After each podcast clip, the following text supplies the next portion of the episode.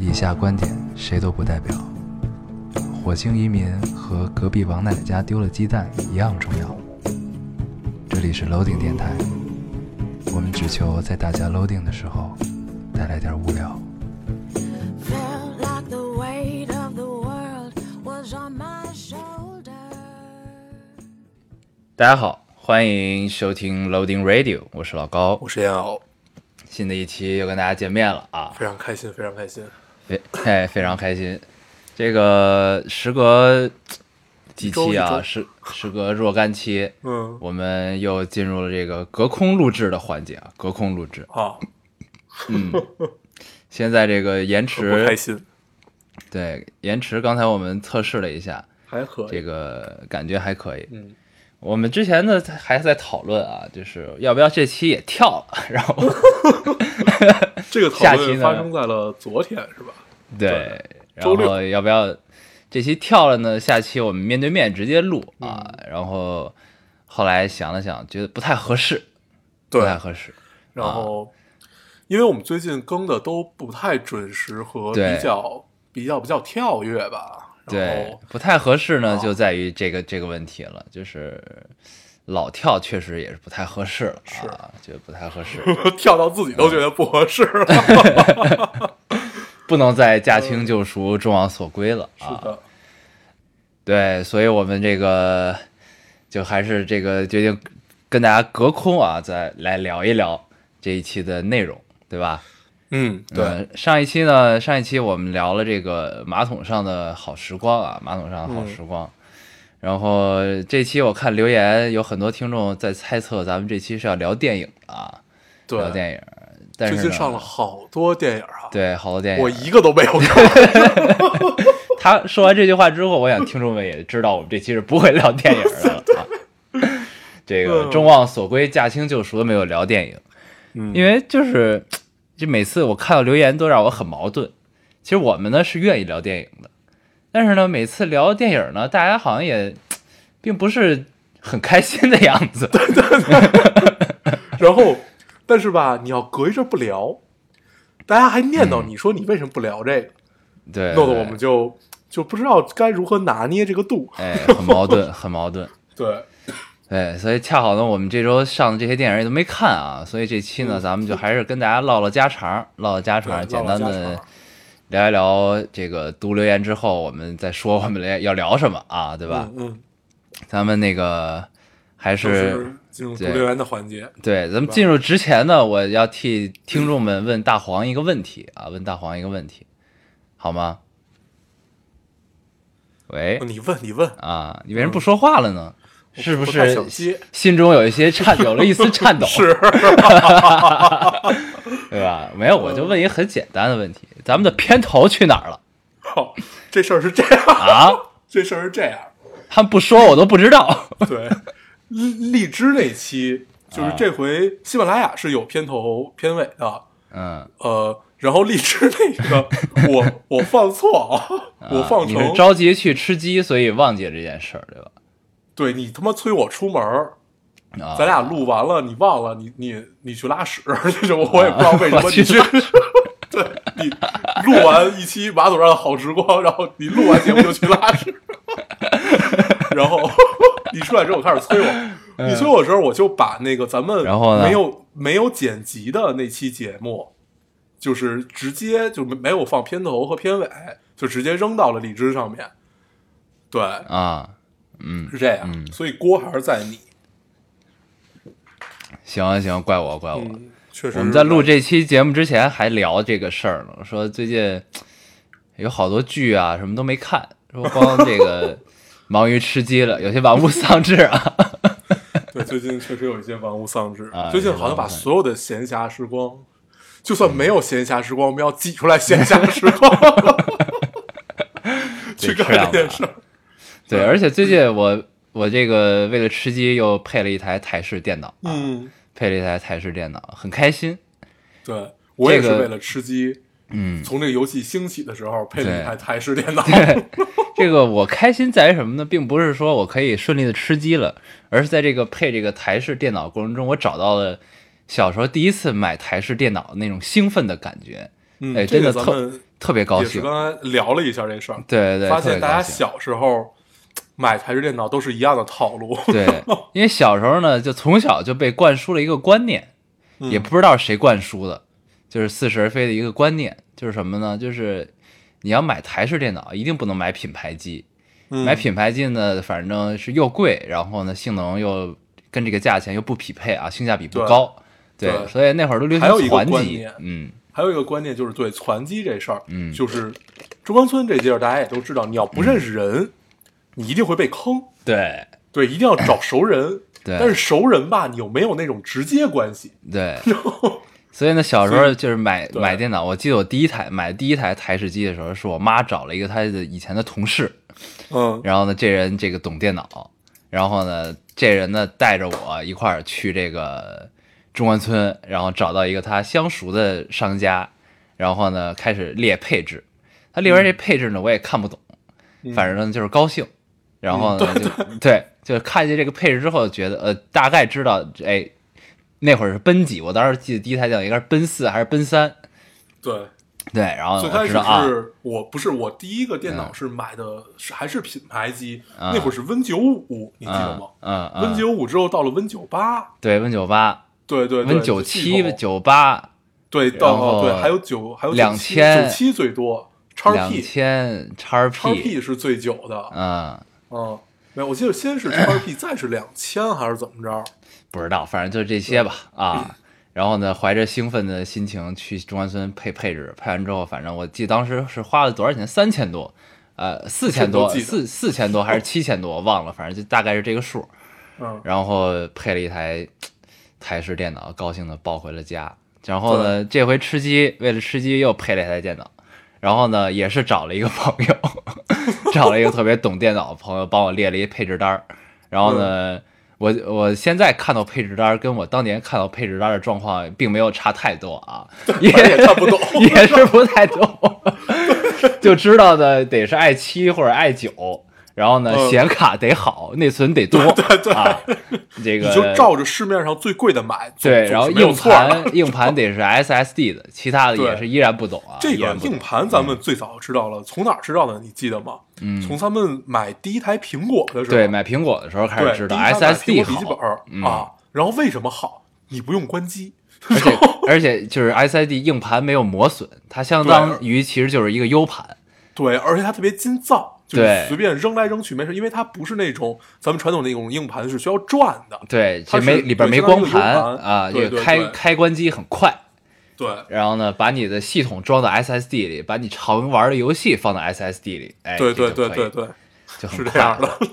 嗯 嗯，然后我记得我配这台电脑，基本理解大家都是相似的，嗯。对，对我印象特别深。我第一台电脑是找我哥的一个高中同学配的。啊，对他一高中同学那会儿，就中关村最早的一个大型电子市场叫海龙，宏你记得吗图三包 呃，对，就是类类似于那个样子。啊海龙嘛，那会儿海龙大厦那会儿啊，对，那会儿顶好还没有兴起。对对对对，有顶好之前有一个叫海龙的，在中对，关村那会儿这个 IT 个体户都在海龙里边啊，对对对，我就在那儿配的我第一台电脑。嗯，然后反正差不多的，谁也你哥的。高中同学坑了你一万块钱，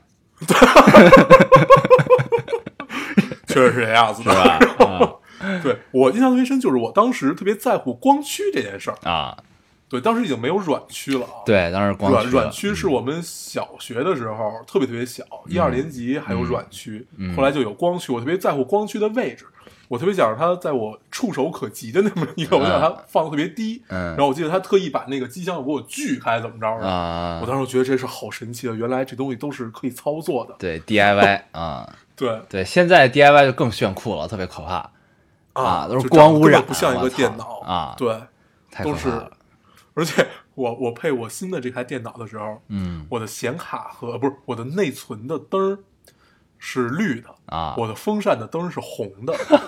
然后然后我一开始不知道这件事儿，啊等到我拿到手里我才知道。这个市场上就就没有不亮灯的这些设备吗？这太可对，怕了。我也问他了啊，我说就是有没有不透明的？啊，他说没有。然后我说那我不想要这个有有颜色的可以吗？他说没有。因为现在的硬件我特地研究了，现在硬件都是带那种闪光的，啊，它就就在叫什么呼吸灯 RGB 叫就是什么什么，它这个硬件写着 RGB 就都是带带这种变换色彩的灯的对，啊，特别可怕。然后就特别怪，我就不喜欢，就喜欢它是一个机箱的样子就可以了。嗯嗯反正就哎，我行啊，这个咱们传电脑聊到这儿了啊，咱们咱们为什么传电脑都能聊这么久？对，咱们这个来正式进入读留言的对读一下留言啊。你行，先来一个，我先来一个啊，那我找一下，等会儿啊。行，好，这个哦，操，这还还有点那什么。这位听众说，老高烟偶，我是之前那个喜欢台湾姑娘的姑娘，我放弃了哦。看到这个，啊，我曾经愿意把天上的星星都摘下来给他，可是我够得着星星，却够不着他。如果他能再对我再好一点，我真的可以喜欢他一辈子。可很多东西真的强求不来，爱上他或许是我二十二年的人生里最大的意外。没关系，以后我还是会勇敢爱别人，这只是我漫长的一生中一个小小的意外。嗯嗯，是个很豁达的故事。嗯，我为什么要读这个留言呢？这个我想说的是，怎么说呢？就不管咱们抛开这个性别上的问题啊，就单说爱情这件事儿，对吧？嗯就是抛开性别上的问题，这个这确实是你人生中一个小小的意外。然后其实从他的留言中，其实是可以总结出一个道理来的，就是怎么说呢？就是爱情一定是短暂的，或者说一定是大部分人的爱情都是有所图的。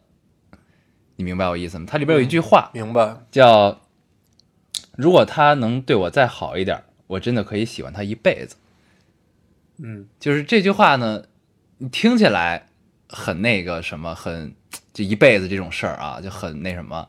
但是它有一个前提，就是如果他可以对我再好一点，嗯对吧？这其实在这个潜移默化中，其实这个这个听众对这个台湾姑娘是有预期的，对吧？就每一个人对另外一个人的付出都是有预期的。就爱情呢很伟大，伟大在于可以让你们两个萍水相逢的人能对自己好，对彼此好，掏心掏肺，怎样怎样。但是这一切其实都是建立在预期的前提下，就是我付我对你付出了多少，那你对我的回应是不是我当初对你付出的预期的那个样子？如果不是的话，那这个东西可能就会失衡，对吧？嗯，就是这其实是一个很现实的问题。对，我想说的是，呃就是可以风花雪月，但是其实也逃不掉现实。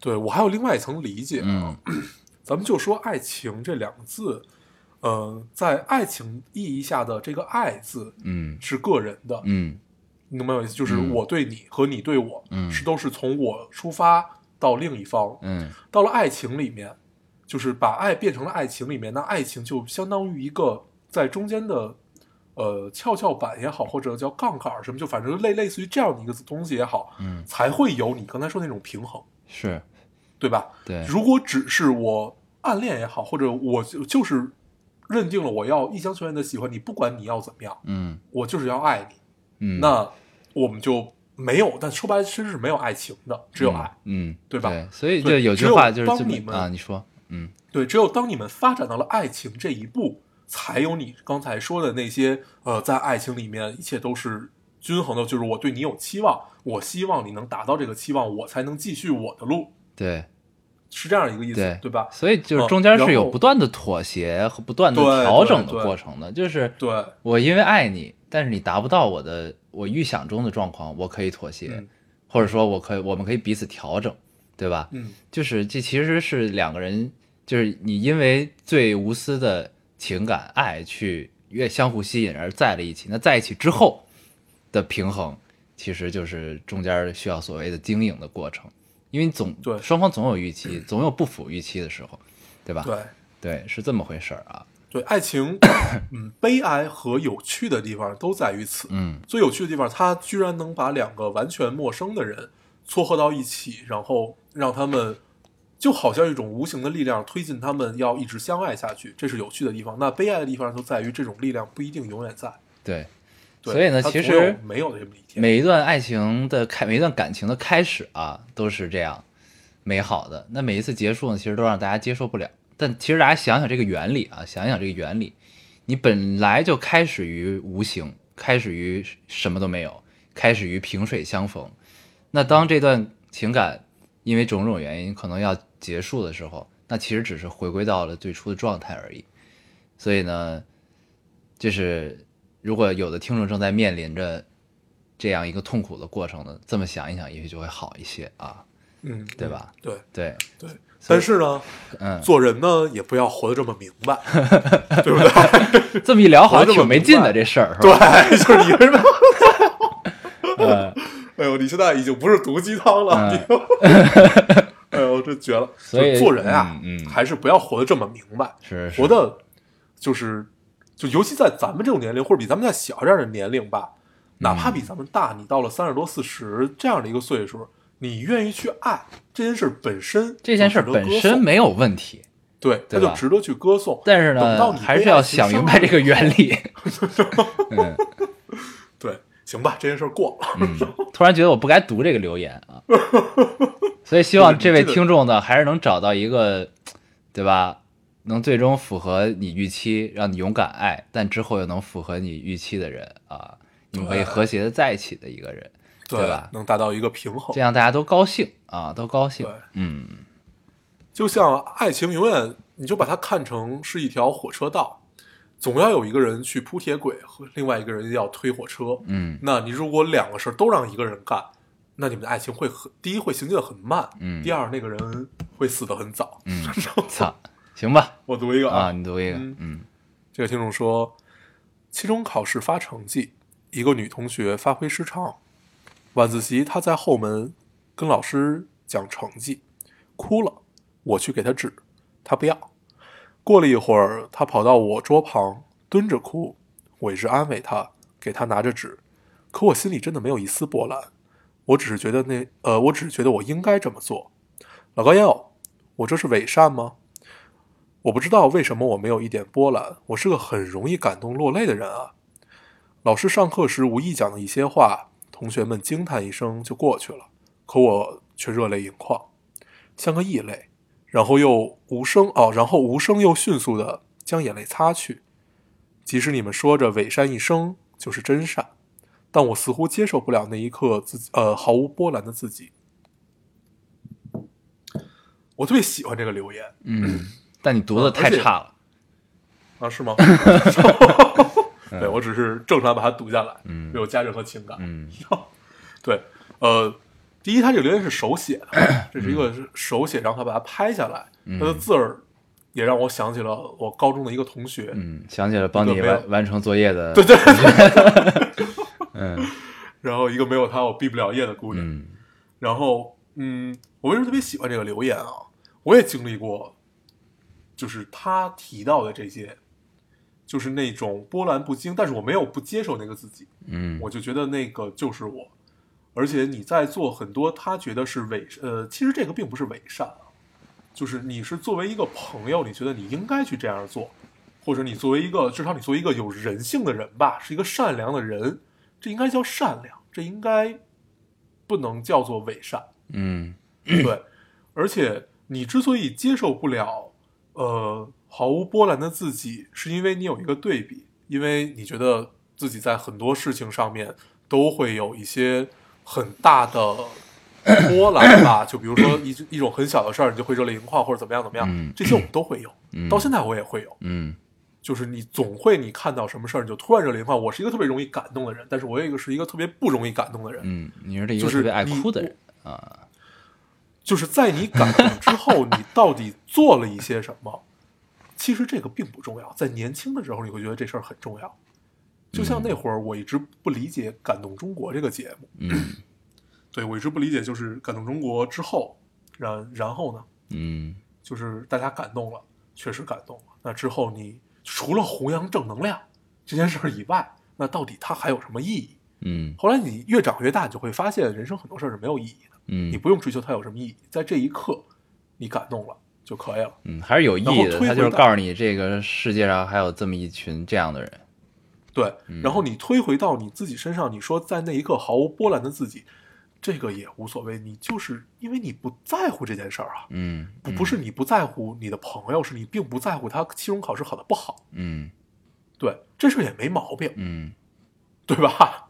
你考的不好，我也不在乎，嗯因为这事儿它又不是什么致命打击或者怎么样怎么样，对我觉得这都还好，就是你不用太纠结于此。对，我想说什么呢？这个事儿就是还是要看这个背后的原因啊，还是要了解这个原理，对吧？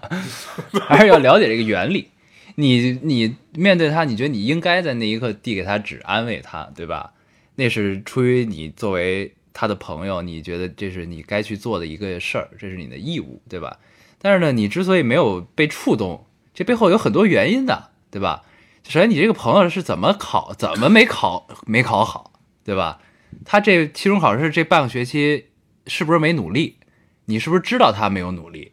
你是不是知道他考试的前一宿还在玩儿，还是他在彻夜这个读书，还是在认真的准备，对吧？这都是构成你是否被触动的原因，对吗？就是如果你知道，你看到他现在这个样子，跟老师去讲成绩，他在哭，然后你也看到了他背后为这件事情付出的努力和什么，那你肯定是会有触动的，对吧？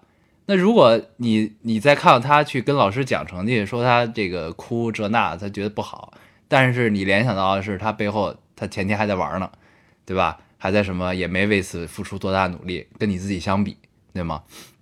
那这件事儿你可能就不会有那么大的触动，对吧？那如果老师在课上给你讲了一句话，讲了一句话，大家都没什么触动，但是你有触动了，这是出于一个最原始的人类的情感，你被直接的所触动到，这个是很简单的一件事儿。那你在老师讲这句话，你被触动到的原因，这是你自己知道的，因为你也没有说清楚，我们也不知道，对吧？那就是这这其实就很简单了。当你知道你被触动的原因和不被触动的原因的时候，那这事儿就很很很好过去，很好理解了，对吧？我觉得是这样。反正我我如果是这么想的，我 我就是会这么分析这件事儿。嗯嗯，嗯，对，这都是最近一直结合结合问题来看嘛。对，嗯，我觉得你最近一直在努力的让自己活得通透，但是就是你为什么最近一直在愿意刨根问底儿呢？啊，这件事儿很丧，对吧？但是对这就是生活的真相，就像马南一样，对吧？当时我看马南的时候，我一度抑郁，你知道吗？真的几近抑郁，就是因为他就是赤裸裸的把人生的真相放在你面前，你无力反驳，但你又不想接受，对吧？对，就像马南是嗯对马马南，其实他他在探究的是一种，呃，就是我看到现在，尤其这一季，嗯你感觉他其实就是他想给自己的堕落和自我放逐找一个借口，小确丧，然后嗯对，然后呃，他那个不能叫小确丧，他那就是丧，嗯。然后然后你推到在之前那几季，哦，发现他原来真的就是这样子，对啊，对对他就是想给自己堕落和堕落、无能嗯和自我放逐对，找一个借口，所以你没被找一个触动的原因就有很多嘛，就是对，这因为你不够丧，对背后的这个你究其原因，那只能是这样。这个可能很人生中有很多时候你会被单纯的东西感动，那很多时候你的无动于衷，其实也就是这么的直白和简单，对吧？这其这其实都是生活的一部分嘛，嗯，就是这样。嗯嗯，所以其实归根到底吧，归根到底就是跟着你的感觉走，你的感觉就是你人生最根源、最人性和你一切呃做出判断的来来源，嗯就是你刚才说的这一切一切的根源。啊，对，所以跟着感觉走这件事儿没有没有问题。了解背后的原理啊。你读，你读，好，我来读一个啊。有听众说，最近总抱怨留言太少，听了好久，第一次来留言（括号第一次留言就夸你们，总感觉不太对）回括号。刚上大一，刚上大一，班导让写大学四年四年生生涯规划，再听了一遍第一期，二十八岁不知道，其实十八岁不知道。二十八，对，再听了一遍第一期十八岁不知道，写规划时第一段提到了电台内容和你们，于是我的作业得了优，在刚开学被点名表扬，于是就把功劳归于你们，哈哈哈！老高烟偶这么夸你们还行吗？嗯，可以可以可以，底下有很多听众在纠正他，这个是十八岁不知道，因为我们仅有的一期能被大家记住的节目，然后还被你叫成了十二十八岁不知道，还可以啊。对。嗯，十八岁不知道那期，到现在我也觉得咱们聊的很好，嗯。尽管我已经忘了我们都聊的什么。我也确实忘了，我只记得一直在扶着那根线。嗯，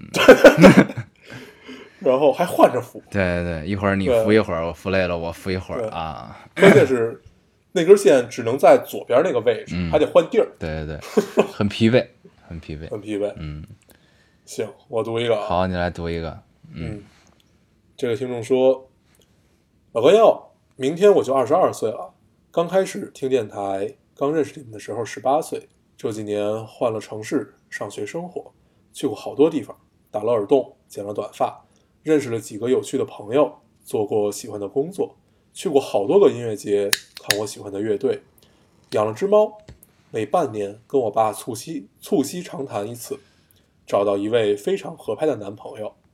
马上要换另外一呃，马上要换另外一个城市继续读书了，希望以后能完成更多的小愿望。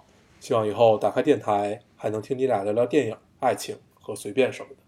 嗯，嗯，给我们做了一个近期的汇报啊，对，特别开心一个心。流水账式的汇报，特别好，对，挺好，挺好。我特别喜欢看这种，以后多汇报，多汇报啊，对同志们，可以多汇报一点。嗯，就是你说咱们的生活是太丧了嘛，所以就喜欢看别人活得特别好。对对对，确实是啊，我们了解原理太多了。对，了解。我现在在努力的不了解这些，嗯，就是不要知道生活的真相，不要知道它。但是我一直在旁边告诉你生活的真相，对吧？对，就你不要知道生活的真相，生活的真相没有一个是能让你开心起来的。没关系，以后多给你讲一些，好吗？对，操来，啊，我来读一个啊，有有有，这位听众说，那啥，我突然想到我妈早上炸丸子，她说刚出锅才好吃，但那丸子出锅的时候，我在厕所大号，我妈使劲往我嘴里塞，还说 姑娘，妈这次炸的香不香？哎，这让我想起了大海张伟被他妈塞橘子的故事。对对对，你记得从盖着我底下吃橘子，嗯，呃还有这世界上有一个情绪叫你妈觉得你冷，你嗯，妈觉得你饿啊，但是这两年咱们已经不用让我妈觉得，嗯。我自己就觉得冷。确实是，自己就会穿上秋裤啊。虽然我现在还没有穿，我现在已经穿上羽绒服了，嗯，北京已经相当冷了。是吧？我这边还行，是的，嗯，我这边还行，对你那边还行。嗯我读一个啊，啊，这是一个给我解惑的姑娘。嗯你记得上期咱们读了有读读了一个在呃上厕所的时候翘二郎腿的姑娘吗，啊啊啊，这姑娘说，第一次被你们翻牌儿，竟然是在这个节目。你俩读完之后，竟然是在这个，节目，嗯他的笑声让我觉得好羞耻，主要是还他妈分析。我是上期那个蹲马桶翘二郎腿的，给你们示范一下正确的姿势，嗯不是靠在后面的，而是坐一半儿，腿翘起来，但是身体向前倾，一点儿都不影响排泄。啊，嗯，对，那天我为了模仿他这个动作，我那天还没有看到他这个留言，嗯，然后我就突然上厕所的时候想起来了。呃你上厕所的时候试了一下是吧？对对对，我差点从马桶上摔下来，就是这个动作真的做不好。这说明你们俩对二郎腿的理解是不一样的，对，对然后我当时是靠在后面，然后把腿翘起来，然后差点就轱辘下去，特别可怕。嗯，嗯嗯，行，这个所以咱们应该这期来给我们嗯来分析聊这件事情。应该打一个字幕，说这个危险动作请勿模仿啊。对对对，还好你嗯读了出来，要不然以后如果有人受伤了，来讹咱们怎么办？确实是，咱们就上不了市了啊。确实是，嗯，我来读一个读一个啊，嗯，这个特别好。这位听众说，呃，高黄黄，我今天把《我想和你在一起》这本书寄给跟我暧昧的那个男生了。嗯（括号我知道他喜欢我，但是我俩一直都没提在一起这件事儿。然后我决定把书寄给他，这真的是我最大极限的主动了。回括号，这么明显，不会看不出来吧？如果他收到书啥都没说，我就该删的都删了，彻底完了。然后呢，这条留言底下他自己又回复了一条，都是他们在一起，对，说说他们在一起了。然后呢，我在挑这期留言的时候呢，我又看到这个听众的一条留言，另外一条留言，他说嗯这个、这个最近喜欢上了一个人，然后想在一起，但自己又很害怕这种感觉，所以呢，整个这个心理过程他都给咱们留言了，其实。然后呢，恰好看到了，所以就把它截截屏出来，跟大家读一下，分享一下啊。对，所以咱们的生活真的是太惨了，对对对，看完之后只能依靠别人的快乐了。看完之后很高兴啊，就是对，看来他整个的这个心理过程自己也都想明白了，然后把书寄给他，顺理成章在一起了，多好，是不是？爱情的发生总是让人愉悦。嗯，真好，嗯，不要知道背后的原理了就，嗯，对，这个不需要知道，只需要享受爱情就可以。对对对，好，你还有吗你？还有留言吗？我没了。嗯，嗯，我其实还有，但是咱们已经读了半个小时了，那就就就就就这样吧，别读了。对，就这么着吧。嗯，嗯，行。行，然后这期我们要跟大家聊一下什么啊？呃，这期选题我们也是纠结了很久。嗯本来想的是跟大家聊一聊，呃，老北京那点事儿。为什么想聊老北京那点事儿呢？嗯是因为那那回我们俩看了一节目，嗯是高晓松和马未都嗯马爷嗯，对谈在在小说里面，小说二零一七里面，他们俩嗯。有有一集对谈去的那个光复博物馆，嗯。然后那集对谈看得我很开心，然后我说，哎，我们要不要结合一下自己的有限的人生经历，嗯。跟大家聊一聊老北京那点事儿？后来想了想，我们俩其实都不算老北京，我们的家庭也不算是老北京，对吧？对对，就是如果论祖籍算的哦。话啊，就是其实如果论论祖籍算的话，就都不是。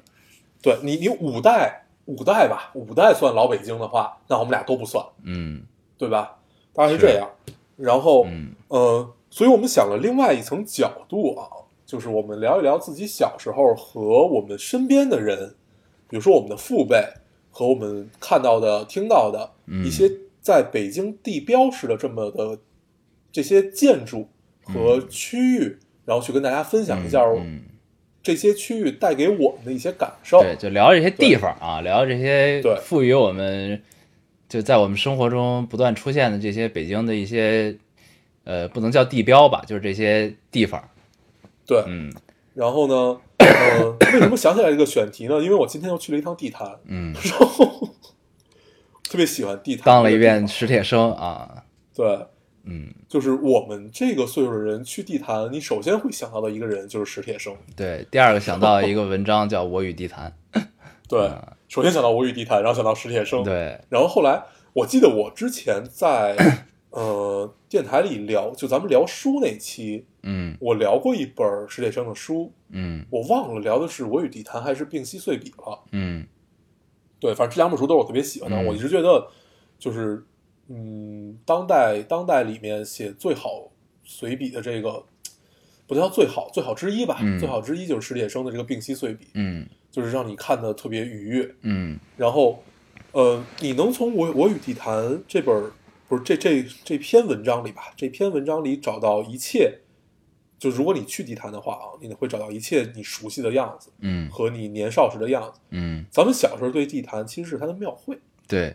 记得吧？地坛庙会。书市，春节的时候，然后那个庙庙会里总能淘到一些老书，呃，不是不是不是，呃，这这这这个是两个季节，嗯。书市一般在春夏左右对对对左右这块儿，，嗯然后嗯。呃庙庙会就是咱们小时候老去那里，那个是唯一小时候有机会跟父母一起吃脏摊儿的机会。对，然后那庙会卖的都巨贵，一羊肉串十块钱什么的，对对，我们小时候一一串羊肉串十块钱已经很贵了，还有什么炸炸灌肠儿，对，卖的都巨贵就是老北京，小吃，嗯对那些东西，然后卖的那种三无产品，嗯就是各种玩具，就是拿拿回家就坏的那种。对。然后我记对就类似于地坛是不是有一个那个有一个雕像，是一猴，然后老有人摸，然后其他地儿都是白的，然后就那一个一只猴的一个部位是那个就是摸特别光滑，我忘了是哪儿了，反正是有这么一地儿，就是谁都去去了都摸。嗯啊，说摸了就能得到福气还是什么的那个，是一个嗯讨个吉祥的说法。嗯，嗯，我小时候反正对对对公园有这么一个印象，象特别深。对对对 啊，对，我印象呃比较深的就是这两年，嗯。我忘了，就是从从前年开始吧，地坛里有一块新的区域，嗯。它开放了一个新的一个区域，那块是一个祭坛，嗯嗯。就是那个呃，我忘了一个祭坛是具体祭什么，好像是祭五谷丰登这这这一类的，嗯。然后也是那会儿清朝的时候，他们在那边祭祭祀嘛，嗯。然后这片区域划出来了以后，它又重新开放，你就会觉得地坛又蒙上了一层，呃，在我看来有一些庄重的这么一个样子，就没有以前那么随意了。嗯对，嗯，因为那片区域就是那种呃黄砖、黄黄砖红墙，然后四四方方的一个二进的这么一个大特别大，然后中间是凸起来就是祭坛的那个样子，嗯然后是一个这样的一个区域。嗯通常这个区域里面都非常空旷，特别像什么呀？你记得你看纪录片，就老北京那个城楼，嗯。那个城楼特别宽的那个城楼，嗯，然后就可以在这里边放风筝的那个，对，围着它放风筝一个，就是它那块就有点跟这个类似似的，啊。特别庄重，庄重里面也带了一丝压抑的嗯。这么一个感受。嗯，然后突然那一刻，你就能就能好像穿越了一样，想到呃过往的种种，不不不是穿越到自己小时候，是穿越到那个年代，嗯。就是仿佛这里发生过的事儿，就会就是庄重的很压抑的那种感受。但是呃，我觉得北京的底蕴就从这儿慢慢开始凸显出来了。嗯，有一种自己在跟历史对话的感觉啊。，对对对，尽管它一切都很新，嗯其实它它那块儿它重新弄过以后，一切都很新，嗯但是我觉得可能是因为它的颜色调的非常好。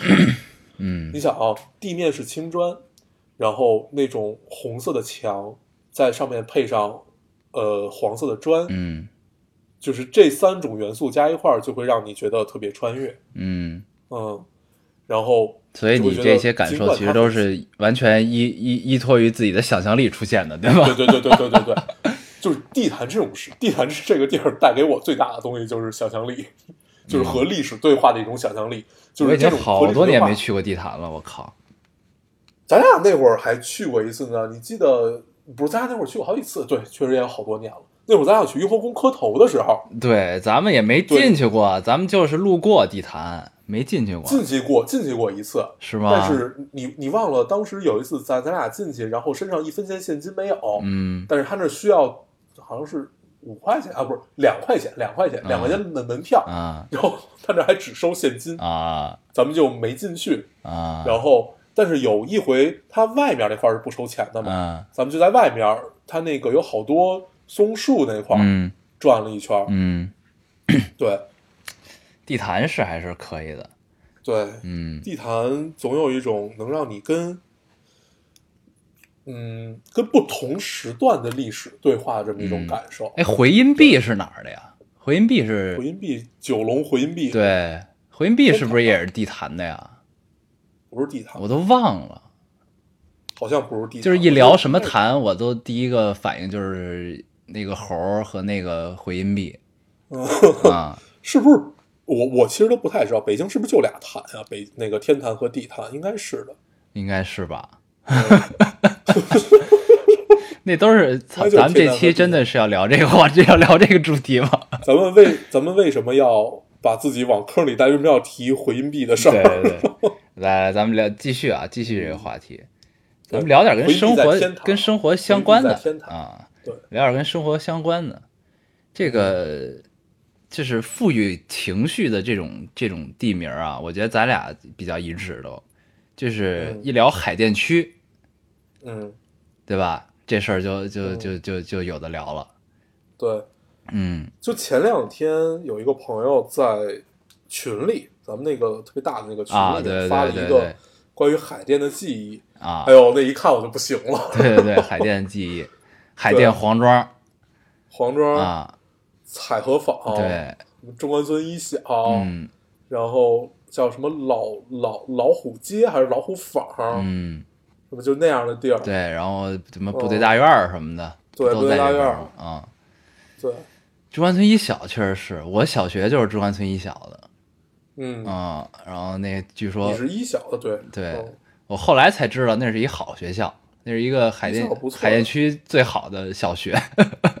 对我当时是二小的，我就是我最后一个学校是一小，嗯就是我小学转了四次学，嗯然后然后我最后一个学校就是升初中，是从嗯一小升的初中，嗯，对，是我的人生人生前二十年都是在海淀度过的。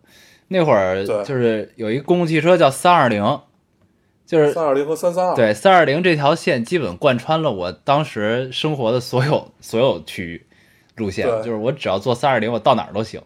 那会儿呢，咱三二零先从我家出发，嘎嘎走，走了之后，然后到到双安，先过白石桥，嗯，白石桥体育体育馆那个首体，穿过首体之后，然后是中呃国家图书馆，那会儿还老装逼去国家图书馆看书，嗯，然后那会儿其实还最早咱们小时候没有国家图书馆的，就是它是后来翻修嘛，大修了一好多年，你记对得吗？那会儿小，嘛，它那个大馆边上不有一小馆嘛？那小馆不老有演出嘛？我还在那听过音乐会对，对对对对啊对对对对对对，就嗯那块儿。然后三二零接着往前走，往前走之后呢，就到魏公村了。嗯，对吧？呃，然后过友谊宾馆啊，不是民族大学，就是先过先过民族大学，民族大学，再过魏公村，再过魏公村，魏公村就到呃友谊宾馆，然后能穿过北理工。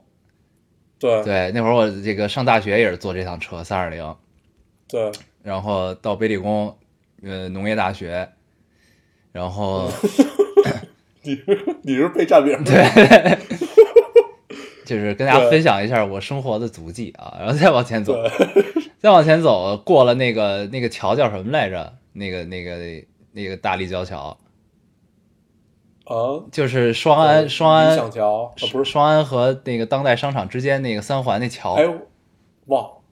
靠。什么方？什么方，四方桥。四环的，不是吧？四方桥是四环的那个，对，反正就是联想桥，对对对，联想桥。对，联想桥，过联想桥，然后当代商场。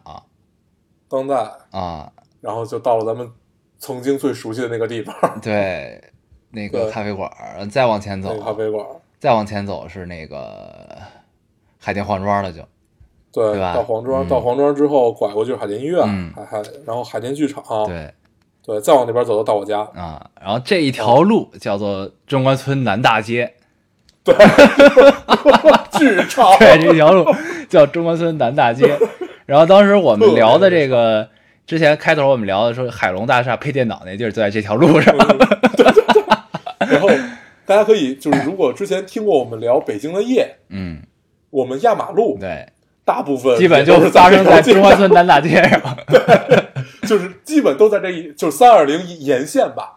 对对对就是整个这条街上，就是我们在那个夜里面聊的我们整个压马路的过程。对，然后当代商场的对面就是人民大学，对嗯，人民大学。然后你往反方向走，就三二零这条路往反着走，反着走就到那哪儿木樨地那块儿。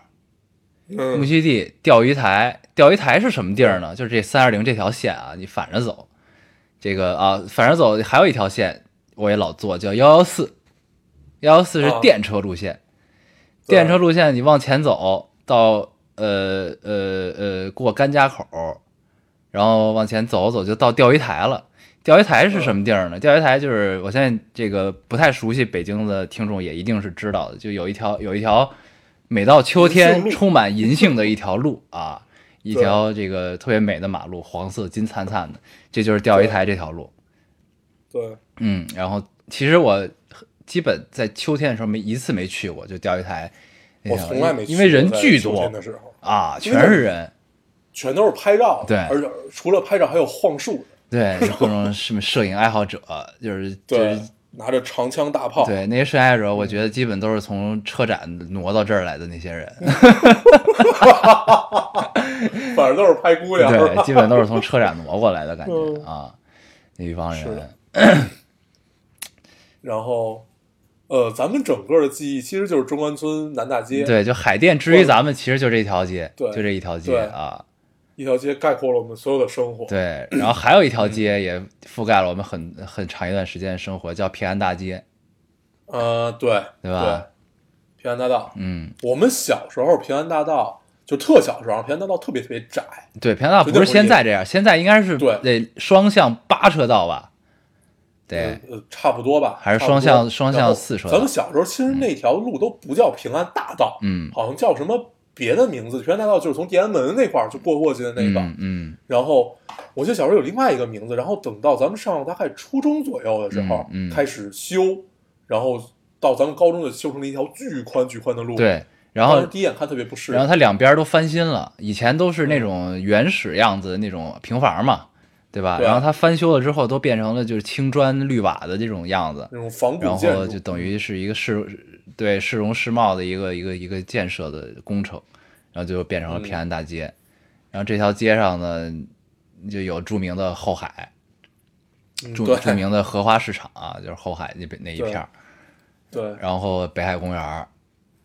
对，啊，然后然后嗯。像什么后海啊，然后甘家口啊、嗯。这种地儿，都是我们每一块砖都有回忆的地方。对对对，对。嗯，特别好，特别好。嗯。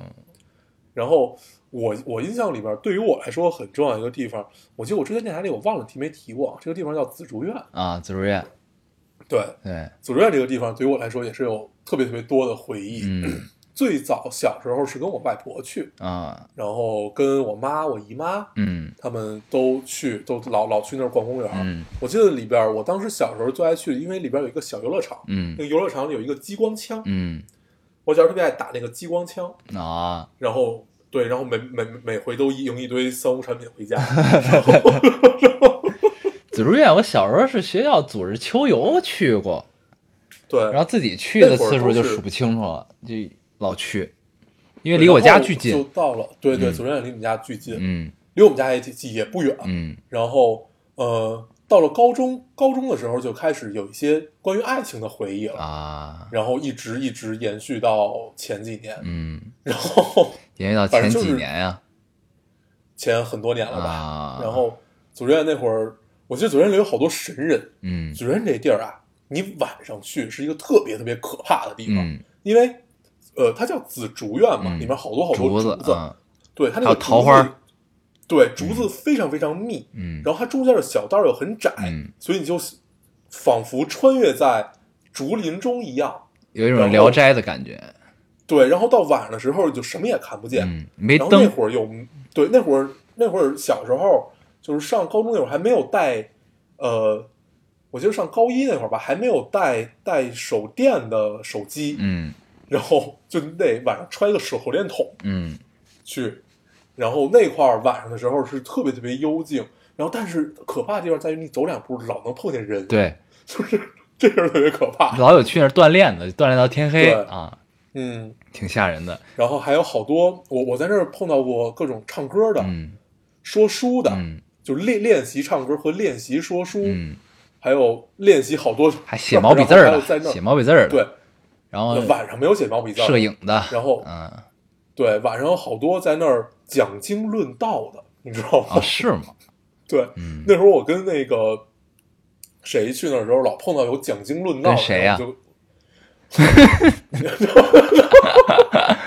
然后我记得那会儿，那那会儿我们就老蹲在旁边听，嗯听他们讲经论道，我操，说的都具有道理，但但是不是邪教，嗯不是邪教，是是是正正统宗教那种讲经论道，而且最逗的是有不同的呃宗教可以在一块儿讲，嗯，就是隔着隔着很就是五米远，那他们没有讲举行一场辩论赛吗？没有没有没有，他们在给各各自的教徒那个对各这不能叫教徒吧，就各个自的朋友嗯在在描述这件事儿去，嗯，特别好玩。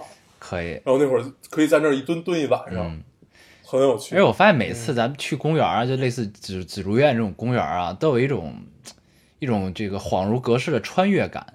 就是你在公园里，呃，白天晚上是一种感觉，当你晚上从公园里走出来的时候，从它那个里边各种植物竹子穿出来，走到那大门，你只要跨出那门儿，你就感觉哎落地了，回到现实的一种感觉。对对对，是吧样子。尤其紫竹院这种感受，因为我印象特别深，因为紫竹院就在路边。对，嗯。而且你出去就是车水马龙，对你就能听见马路声儿，这个对你出去就是中关村南大街。对你，出去就是中关村南大街。对，我记得那会儿我我经常在那儿有南柯一梦的感受，嗯。是怎么着？就是那会儿经常逃课去那儿看书，嗯。然后不不是去国家图书馆，嗯。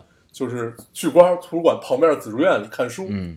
然后就在他那个河边儿，嗯。不是有好多小凳儿吗，嗯。然后你也不不愿意坐在凳上，特别愿意学当时在圆圆圆明园大法海那些诗人一样坐在地下，然后我当时就坐在那地下看书，嗯然后看到天黑，嗯看到天看看到天黑以后，看到看不见字儿开始对，然后开始在紫竹院里溜达，嗯然后溜达溜达溜达，然后溜达到很晚，嗯然后就开始往外走。嗯一出来，你看到所有的车水马龙，所有的霓虹灯，所有一切一切，你就觉得特别不不真实，就好像做了一场大梦。对，然后这种梦，如果你持续一个星期或者一个月，你每天去，这种感受就更奇怪，嗯你就觉得自己好像分裂了。嗯就你分裂成了两个你，一个是在紫竹院里面的你，一个是要适应人间人间烟火气的你。对，哎呀，真好。然后那会，儿紫竹院的生活太有趣了。特别爱走路，那会儿那会儿就上大学那会儿老走，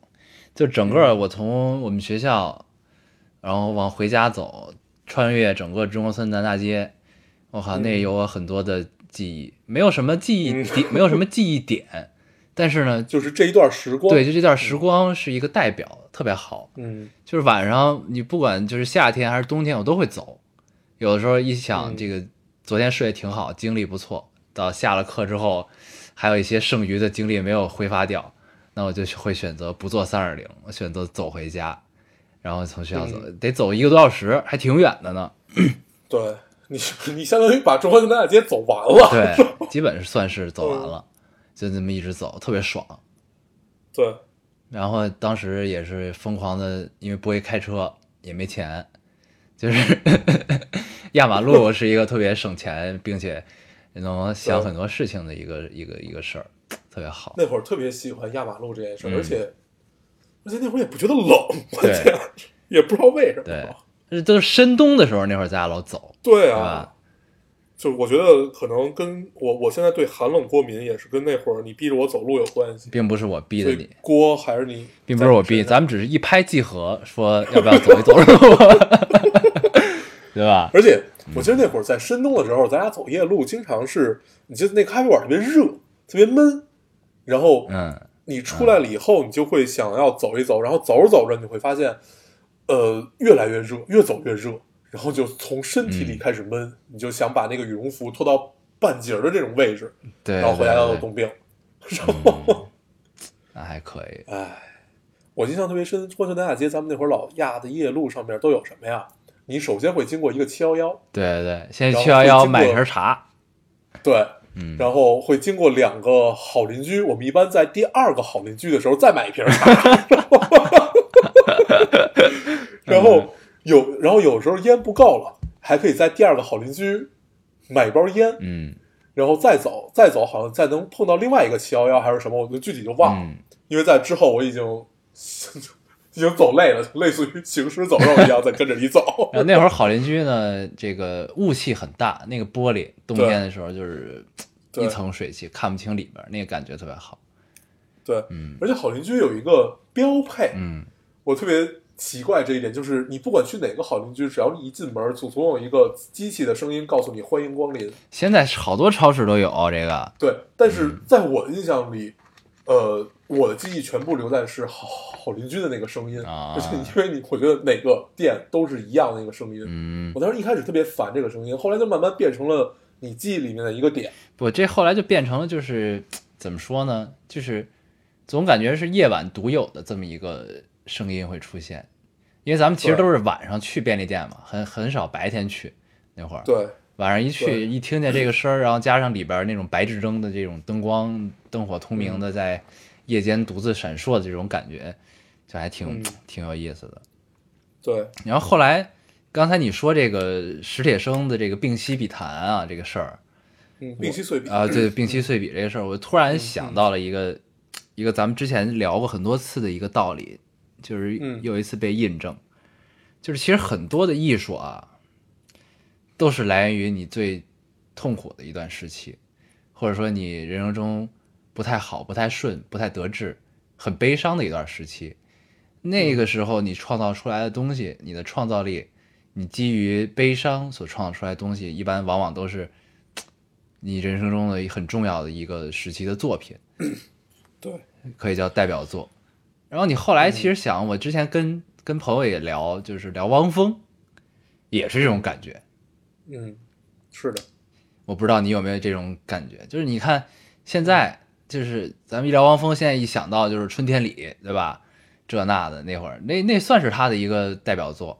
但是其实真正那天咱们去那个 Yesterday，恍恍然间听到了《美丽世界的孤儿》这种歌，啊，对？吧？你再你再想想那会儿的汪峰，跟现在，对，那个是我们喜欢的汪峰对吧，最早但那会儿他的生，他现在绝对就是生活好了嘛，对吧？嗯然后就是，其实就不是说生活好就就是不对，就是生活好其实是一件特别好的事儿，就是你好好过自己生活，对吧？幸福的、开心的过着没有问题，对吧？但是呢，就是就是，但是你基于这个说，你说咱们聊作品，聊创作的时期，那你肯定还是喜欢他比较惨的那会儿 出出产的作品，对吧？就是我觉得后来你想想，大部分的这种就是做这种艺术创作工作人，其实都是这样的。嗯，我我最近在写一篇这样的文章啊，嗯嗯就是就是其实跟你那个想法很类似，就是我我试图去把这件事儿给捋顺，嗯就是我们抛开所有，就是说特别浅显的那些，呃，你，呃，你生活好了以后，那必然你的朋友越来越多，或者怎么样，你的顾虑越来越多，你的你的你的羁绊越来越多，嗯就抛开这些不，所有东西这不是这个问题，不是说你朋友多、羁绊多什么，跟这没关系。我们谈你最纯质，就是从你完全从创作角度去出发，嗯你真正做出来的这个东西是不是符合你的预期？嗯首先，首先是这个意思，就是、嗯如果你在就是用你的话说，就是我在快乐的时候，我做出来的东西是符合我目前对自己的预期的，对那 OK 的，那这件事没有问题。但是你会不会为了这件事而痛苦？就像当年科本那个样子，嗯对，就你会不会为了你成名而痛苦？那你痛苦了之后，那你再创作的时候，那这个就又蒙上了一丝类似于特修斯之船那个典故的这么这么一层故事。嗯嗯，对，嗯然后你再归源到在里面的话，那其实说白了，我现在感觉，呃，应该就是你人性是对所有的痛苦有一个自然的感知力，但是我们对快乐其实是没有对于痛苦来的更更直接。对是这样因为，快乐是这样，对，因为快乐是更，呃，是更容易麻痹你的，这话是更容易麻痹人的神经的这个事儿。，快乐更相当呃，这么说吧，快乐是一团雾，它会把你罩起来。嗯，但但悲伤是一根针，对，痛苦呃，一根针也好，一个拳头也好，它是能打到你脸上的，嗯会让你一下站不起来，或者你就直接瘫倒在地下。但是哪怕你瘫倒在地下了，你也会为这一拳而付出你更多的思考，嗯这样才是这个痛苦能带给你的东西。而且这种思考不是你主呃客观的思考，不是说你思考这拳是怎么来的、嗯或者怎么样，它是一个这事儿不需要有意义，它只需要你这拳来了，你就一定会去想它为什么来了之后我是这个样子。嗯那我我并不并不一定要做出什么改变，但是这些所有的思考，那作为艺术家来说，那他一定就是会从这些思考里得出来一个他这套作品的初衷啊，或者怎么样怎么样嗯带出来。但是很有趣的在在于，你发现所有的所有的人在创作的时候，这些所有的初衷，最后的他的作品都不是这个样子。嗯很少有还是符合他初衷这个样子。也就是说，他在做他的作品的时候，没有一直持续到那一拳打下来的时候，他能达到的那个状态，这是特别可怕的一件事儿。嗯嗯嗯所以，为什么梵高割自己的耳朵，就是保持痛苦这件事儿是非常难的。嗯嗯嗯，保持悲伤和悲悲惨这件事儿是非常难的，所以你要对自己有特别特别严格的要求，对你才能去干这件事儿。对。对但是其实也哦不用这么那什么啊，这个事儿我是觉得对对，你当然可以割掉自己的耳朵嘛。对，就不是，就是也没必要对自己这么严苛。我是觉得，就是嗯因为就是咱们还是其实每一个以同样的一个艺术家都是要分不同的时期去看嘛，对吧？就是对就你的创作阶段不一样，那你想表达的东西肯定也是不一样的嘛，这个事儿，嗯，对吧？就是你在悲伤的时候，你也表达出来的东西自然是悲伤的。你在你生活好了之后，你表达出来的东西可能是快乐的，或者说是另一种不同的思考。对对吧？就是其实是你创作的初心是什么样，就是你刚才说初心这个问题。那你在悲伤的时候，你创作初心，那肯定就是悲伤的一种初心嘛，对吧？那你嗯可能就是你在每一个产出作品的时候，就是不要有杂质，其实都是好的，我觉得。你明白我意思吧？就是我看到，呃，就是我我特别喜欢的艺术家们在创作的时候，痛苦的那块儿，你会发现，它留存时间不会在你心里特别长。反正我现在感受是这个样子的。真正在我心里留存时间长的是，他在特别淡然的情况，就是他已经度过这段时期，嗯在特别淡定的呃这种情况下去回顾自己。比如说，你看那些大画家的自画像，尤尤尤其那是、是那种像一年给自己画一张那种特别自恋的 自恋的大画家的自画像，嗯嗯或者自拍像，或者就类似于就是他们给自己，就是给自己的反馈。呃，看那个是特别有趣的一件事儿，你可以有空看一看。嗯就是你会发现他们的、他们的脉络是真正的他们呃岁数大了或者步入到他们的成熟期以后，尽管成熟期那些作品你可能没有很喜欢，嗯没有他们年少的时候或者他们在学生时期的那些让你更具有讽刺性啊，更更更能让你呃一眼就能一一眼就能完全明白他要表达什么。他在淡然的那会儿的时候，你会更不明白，和就是就是刚才我说的那种像一团雾一样嗯笼罩着你，嗯但是你会觉得它非常高级，嗯，让你看着很舒服。嗯对我到现在其实，呃，伟大的艺术一定来源于最深沉的悲伤。对、嗯对，也许来源于最深深的悲伤，嗯但是能流传下来的这些东西，也许更更加来源于他们在悲伤之后的淡然。嗯嗯，对我是这样来看这件事儿。嗯，那这这个更咱们怎么聊到这儿了？更有总总结意义嘛，对吧？对，嗯，这个是我操，咱们为什么会从地标聊聊到这里？你哦，我知道你为什么，你是想起了你之前的一个朋友跟你说的，跟你来较劲这件事儿，对吧？啊，谁跟我较劲？就当时你跟我讲的嘛，啊是他他说他觉得真正的艺术是来源于快乐的，啊你觉得真正的真正的艺术是来源于痛苦的，啊，是，是对对，对，他觉得嗯。快乐很高级。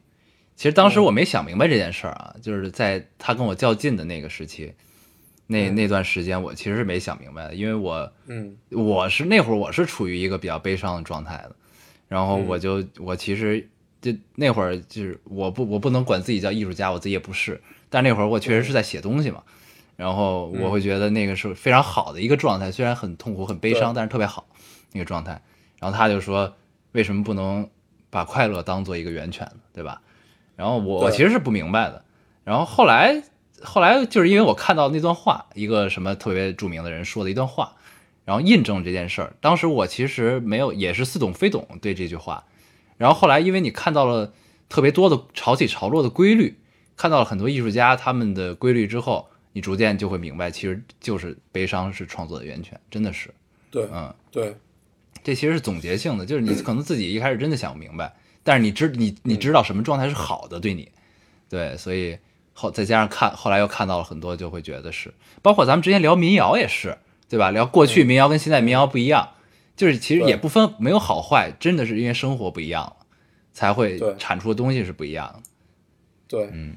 呃，第一是因为这个，第二也是因为，对，你看现在的民谣歌手基本没有像以前那种吃不上饭，对，就 是那种我我我我就一定要去演这场出，不演这场出我就真的吃不上这顿饭对，啊。是他们唱出来的声音一定是不一样的，嗯，对，不一样嗯就像现在，就你记得咱俩那天聊现在欧美的这些嘻哈音乐、嗯 hip hop 这些音乐，嗯好像跟中国民谣特别像，嗯，就是大家都走入到了一个很窄的这么一个巷子里面。对，是，对，就是就你你想，咱们年轻的时候听阿姆那些，嗯就是那些的歌词，就现在的旋律依旧很好，嗯这事儿 OK 的。嗯然后你想，咱们当时听那些歌词有多棒，嗯能有多有力量，然后到现现在就慢慢变成了一种特别格式化的东西。对，就哦很格式，就是女人、豪车、金钱、party、酒，这个基本基本的基本的这个这个 hip hop 的主题就都是这些词里边。对对然后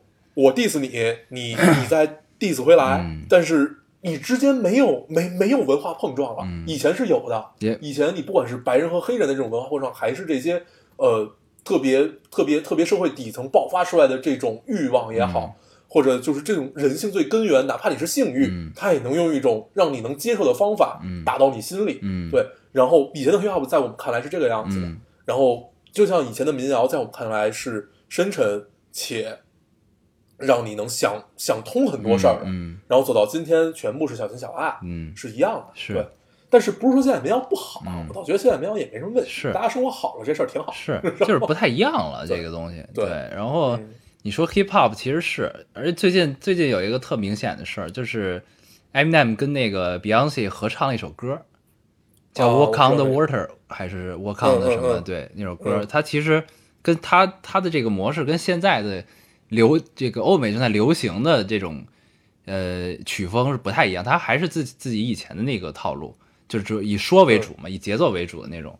因为，但是现在欧美的大趋势其实是这个跟电这个 hip hop 嘻哈音乐跟电音的结合更多，然后它会出现这种 trap 之类的这种风格，然后就跟它流行现在的流行趋势不太一样。但是你你会发现这个这个人他写出来的词儿还是这样，还是很那个什么，而且他整个这首歌跟 Beyonce 合作其实是有一个反转的，就是他他的意思就是他整个这个歌词的过程就是啊，我我是变了，我是怎么样怎么样的，然后我也不骂人了什么，大概是这意思。然后，然后后来的反转就是去你妈的！我还是他妈以前那个你们眼里最牛逼的那个人，对，还是有一这个反转，我你知道吗？对，特别逗，对就是很有意思，你知道吗？就是阿姆一直是我心目中的 hip hop 之神，你知道吗？太屌了对，他是 rap 类的，他对他是对。hip hop 就属于一个分支吧，就是这个，不太一样，属于一个分嗯。支。对我，因为我最喜欢的是，就除了他的歌词然后，他的台风，嗯。就我特别喜欢他瞪着一双眼睛看着你，就好像在骂你对那种，就都得死，对，嗯。特，别开心让你听的。对，对，咱们又聊偏了，嗯，咱们从地标就聊到了心灵上的地标，对对对，有没有？可以可以，你这个总结很到位嘛，有没有？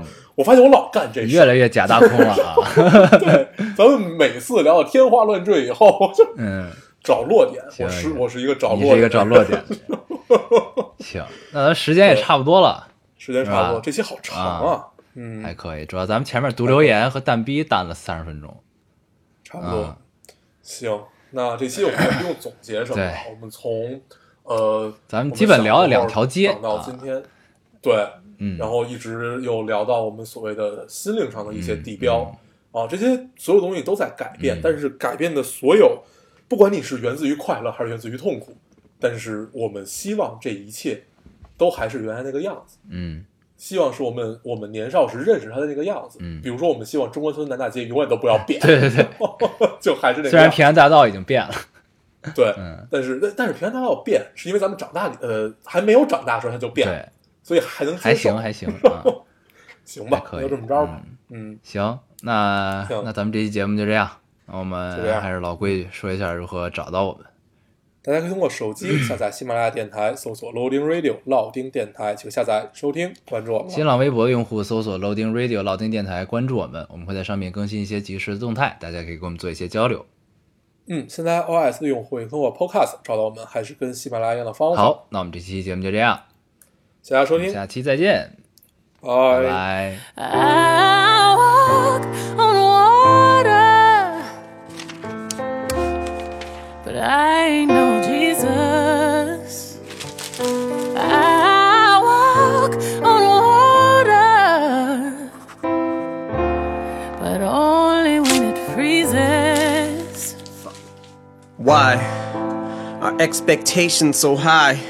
Is it the bar I set, my arms I stretch, but I can't reach? A far cry from it, or it's in my grasp, but as soon as I grab squeeze, I lose my grip like the flying trapeze. Into the dark I plummet. Now the sky's blackening. I know the mark's high. Butterflies rip apart my stomach. Knowing that no matter what bars I come with, you're gonna heart gripe. And that's a hard fight getting to swallow. So I scrap these. As pressure increases like khakis. I feel the ice cracking because I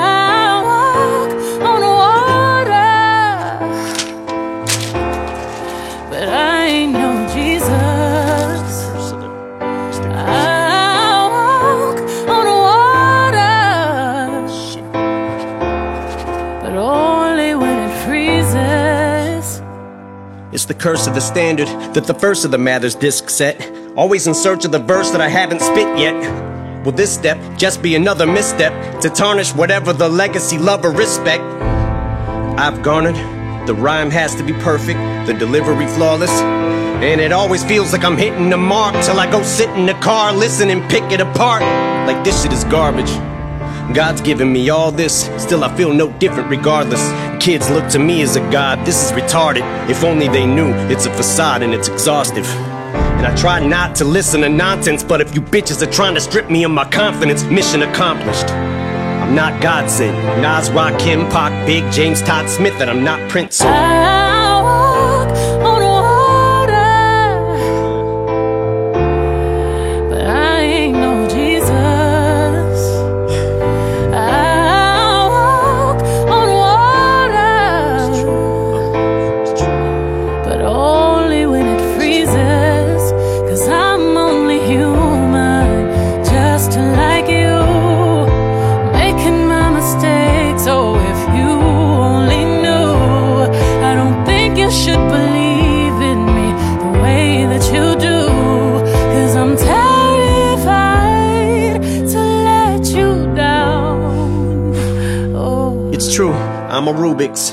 Beautiful mess. At times juvenile, yes.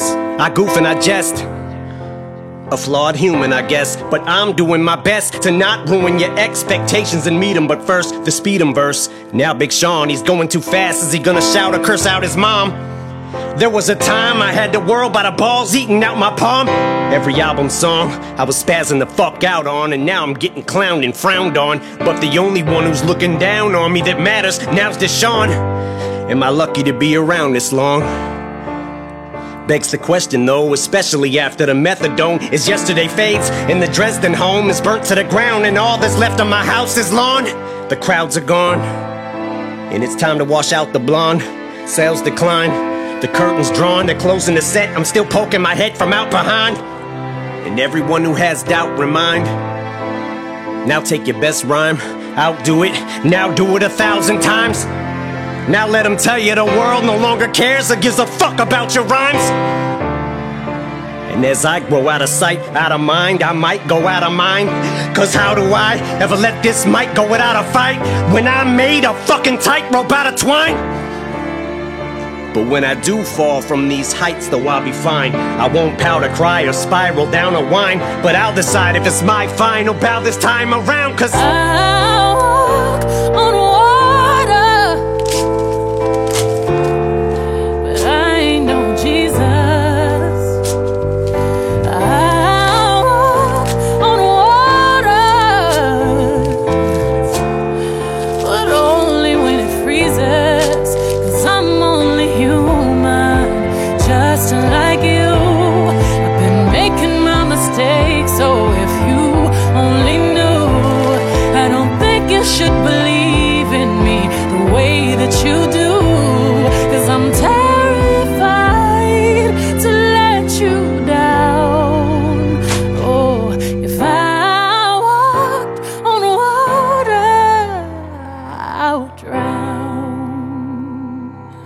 I'm just a man, but as long as I got a mic, I'm godlike. So me and you are not alike, bitch. I wrote Stan.